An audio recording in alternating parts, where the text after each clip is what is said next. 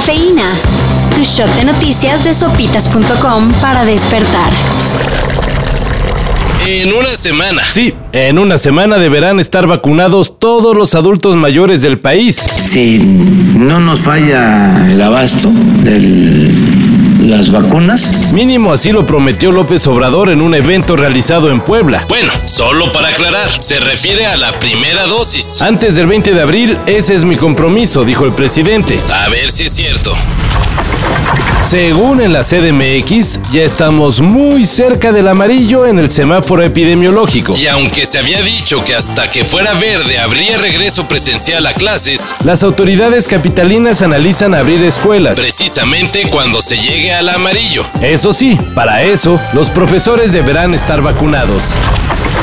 El delantero colombiano Radamel Falcao tendrá que ir al quirófano tras sufrir varias fracturas. No en las piernas, sino en su rostro. El jugador del Galatasaray chocó contra uno de sus compañeros durante un entrenamiento y tuvo rotura en los huesos faciales. ¿Echas de menos España?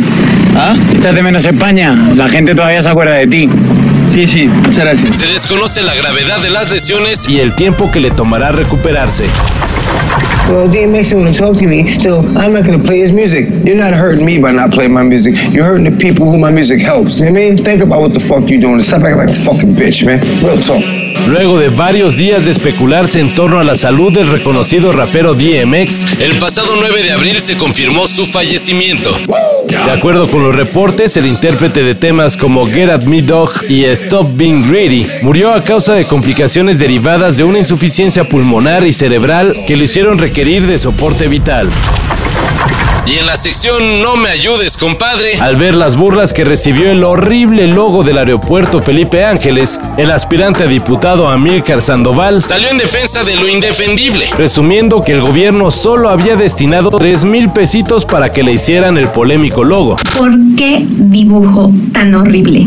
¿Por qué mi primo, que es más chiquito que yo, dibuja mejor que yo? Luego se destapó que, según registros del INPI, La 4T había desembolsado más de 3 millones de pesos. habrá que ver cómo aclaran esas cifras. Mientras tanto, el logo sí está Por decirlo menos, horrible, ¿no? para eso y mayor información, En sopitas.com. Cafeína. Shot de noticias de sopitas.com para despertar.